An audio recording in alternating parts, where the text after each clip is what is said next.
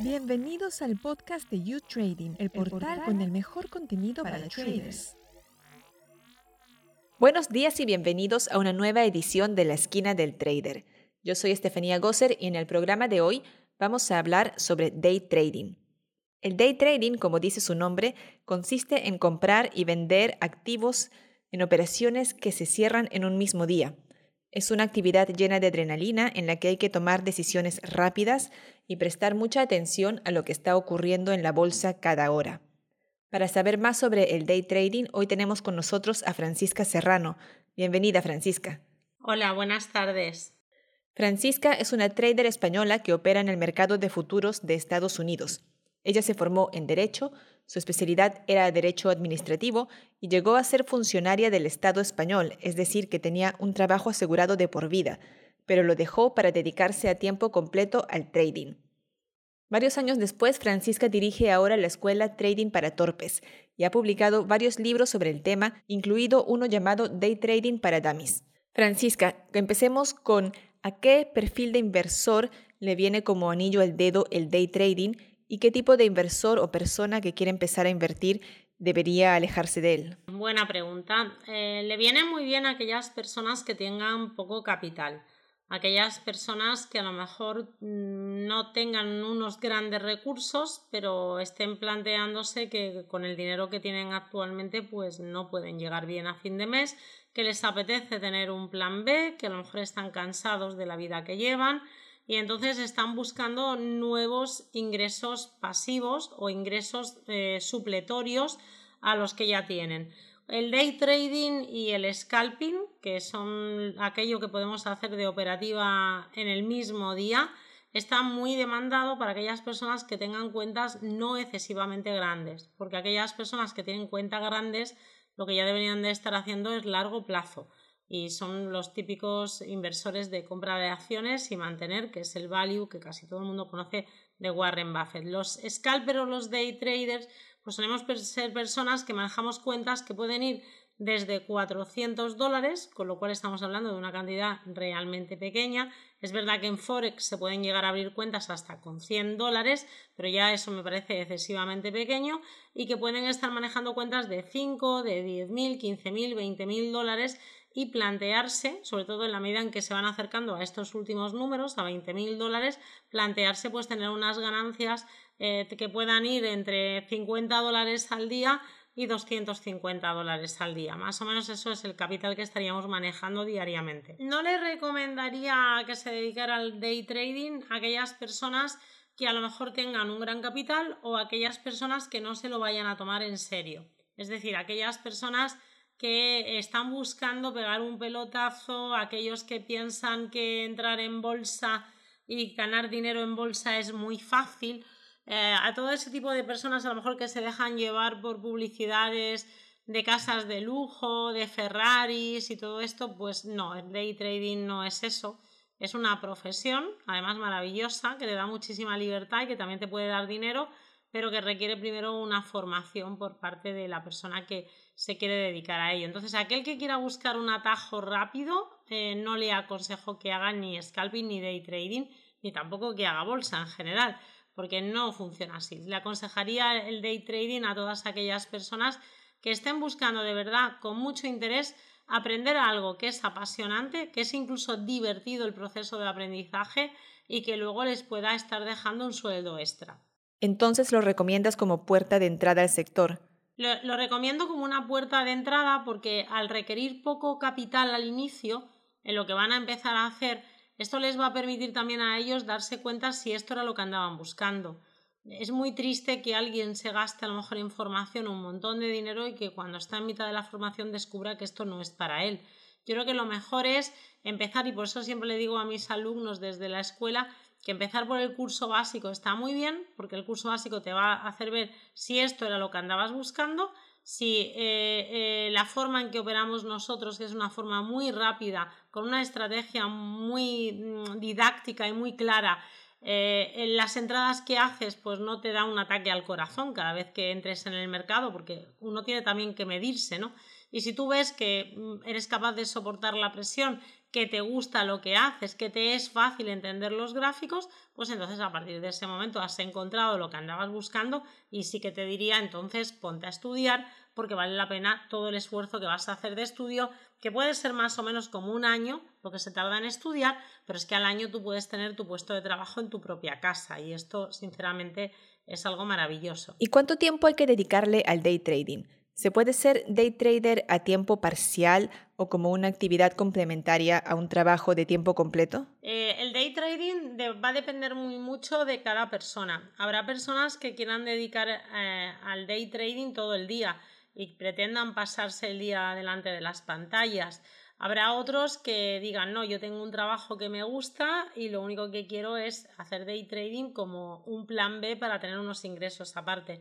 La verdad es que es una profesión que mm, vas a poder hacer lo que quieras porque los mercados están abiertos, están abiertos todo el día y tú puedes hacer eh, day trading sobre petróleo, sobre Nasdaq, puedes hacer day trading sobre acciones, puedes hacer day trading sobre criptomonedas, que lo enseñamos también en los cursos de formación de la escuela, con lo cual al final puedes hacer trading sobre cualquier cosa. Ya dependerá de qué rato quieras estar tú. Si tú me pides a mi consejo, Estefanía, pues te diría que lo ideal sería que no trabajaras más de dos horas, que trabajes dos horas, me da igual que lo hagas en tu mañana o lo hagas en tu mediodía, y una vez que has terminado esas dos horas, dediques el resto de tu tiempo a aquello que es la pasión de tu vida y me da igual lo que sea, ya sea el trabajo que haces como cualquier otra cosa que quieras emprender. ¿Y recomiendas algún mercado en especial para los que recién se inician? Ahora, yo te puedo hablar desde mi experiencia y si me preguntas dónde meto a mis alumnos, los meto en un índice que se llama Standard Poor's 500 que recupera, recopila a las 500 empresas más potentes de los Estados Unidos. Es un índice dentro de lo que cabe bastante noble, un índice donde hay muchísima gente haciendo trading igual que yo y por consiguiente siempre que yo quiera comprar va a haber gente que me quiera vender y esto me va a permitir también las dos eh, caras de la moneda, es decir, yo puedo entrar en el mercado tanto comprando para luego vender como viceversa, vendiendo para luego comprar, así que cojo los dos lados del mercado y esto me permite ganar dinero tanto cuando los mercados suben como cuando los mercados bajan. Así que suelo meter a mis alumnos en ese índice, en el Standard Poor's 500. ¿Qué tan diferente es el día a día de un day trader que el de un swing trader, que es un trader a más largo plazo? Eh, ¿Qué diferencias hay respecto a la rutina, a los elementos a los que hay que prestar más atención o a los gráficos que hay que revisar? Eh, realmente mm, es muy interesante esta pregunta que me estás haciendo porque es completamente distinto. Un scalper o day trader es una persona que va a estar haciendo trading y que va a mirar gráficos de baja temporalidad, de un minuto, cinco minutos, quince minutos, incluso puede que de varias horas, pero no más. Eh, tiene que estar mm, pues prácticamente todos los días laborables o una gran parte de los días laborables en los que se puede hacer operativa bursátil en el mercado para sacarse ese sueldo. Eh, lo que sí que va a conseguir el day trader es unas rentabilidades, si es bueno y es profesional y sabe hacer bien su trabajo, muy superiores a ese 8, 10, 12, 15 o 20% que pueda sacar un swing trader. Los swing traders normalmente suelen hacer fondos de inversión, los swing traders suelen comprar acciones, se suelen hacer un portfolio. Entonces, eh, el, swing trader es una persona que a lo mejor mira el gráfico una vez a la semana, eh, simplemente para ver si todo va bien. Eh, hay algunos que incluso no lo miran nada más que una vez al mes. Em, como la gran diferencia también es que una persona que haga swing trading tiene que tener un capital pues superior a 50 mil dólares para empezar a ver algo de dinero en la cuenta y que tenga unas rentabilidades que le permitan tener un plan B. Eh, una persona que hace day trading puede tener una cuenta de 5 mil dólares y ya empezar a sacarle diariamente más o menos unos 50 dólares que puede ser unos mil dólares al mes y que quitados los impuestos te puede dejar 800 dólares de sueldo solamente con 5.000 dólares, mientras que un swing trader pues necesita mucho capital para conseguir la misma rentabilidad, para empezar porque no tiene apalancamiento. Así que yo diría que esto un poco serían las grandes diferencias. En cuanto a materiales, a las herramientas físicas que hay que tener para hacer trading, ¿qué consejos puedes dar a quien está empezando a dedicarse a esto?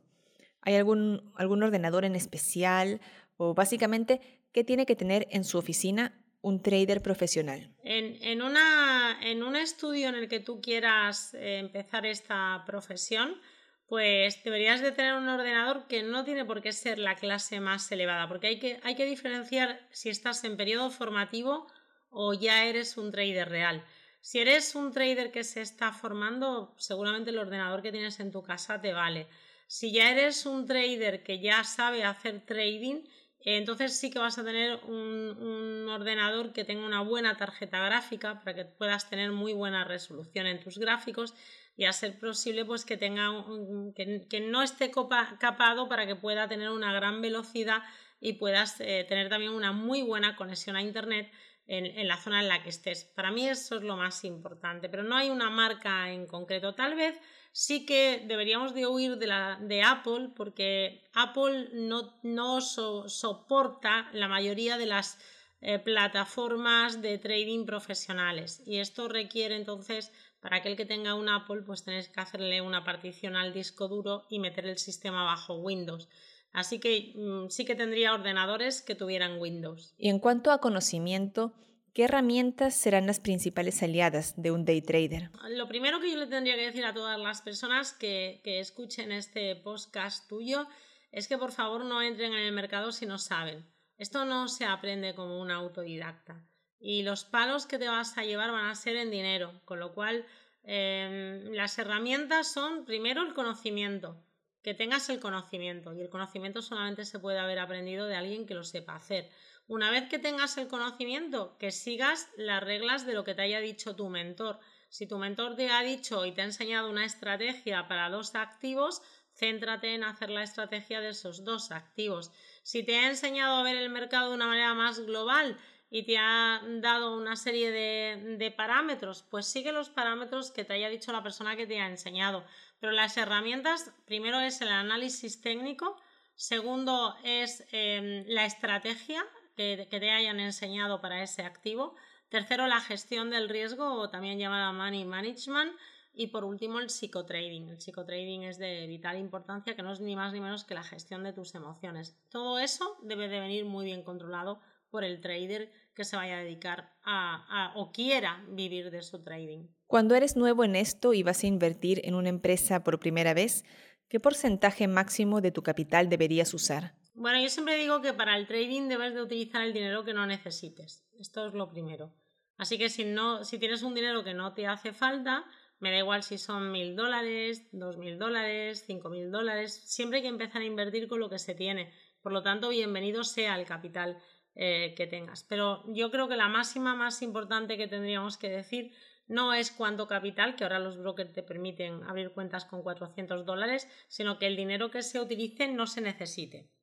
Hacer trading sobre acciones es elegir un portfolio de, de, acciones porque no vamos a comprar solamente una.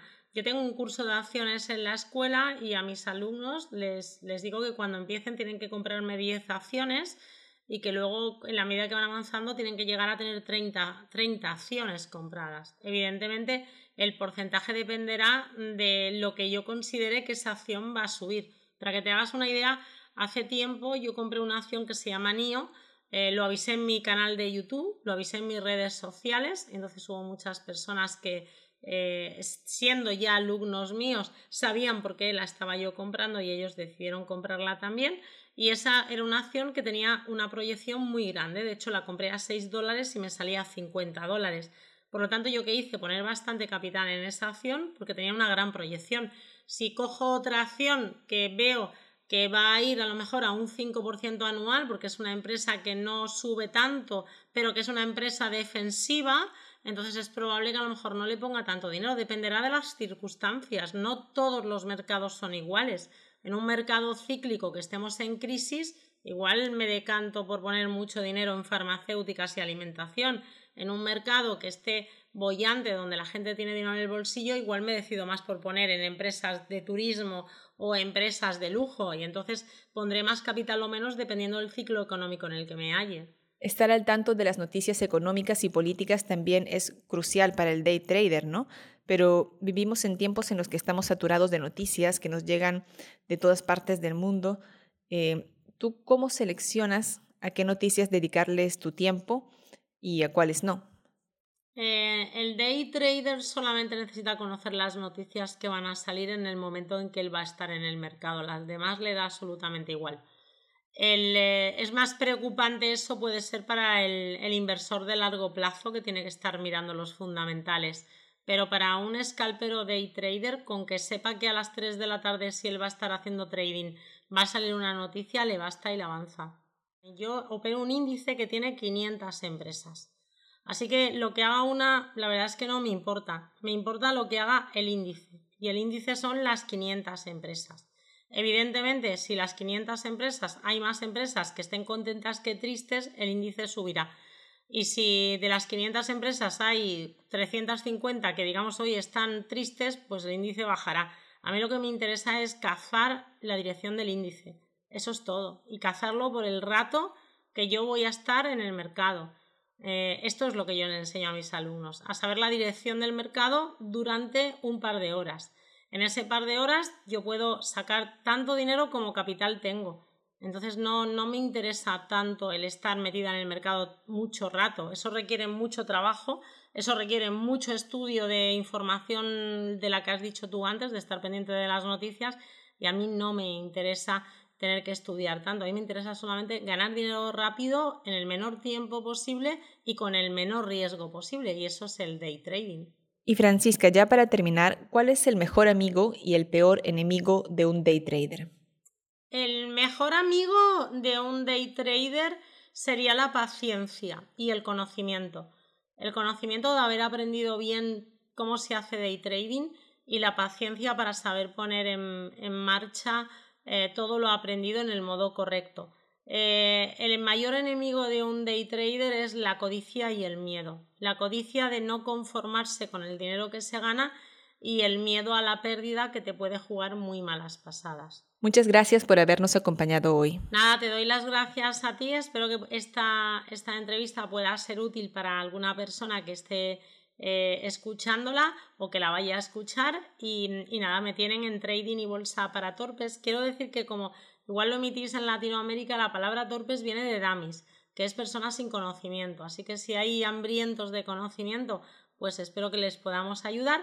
También me gustaría mucho invitar a todas las personas que sigan este podcast a eh, mis redes sociales, a mi Instagram, que es arroba francisca serrano trading, y a mi Twitter, que es fca-serrano.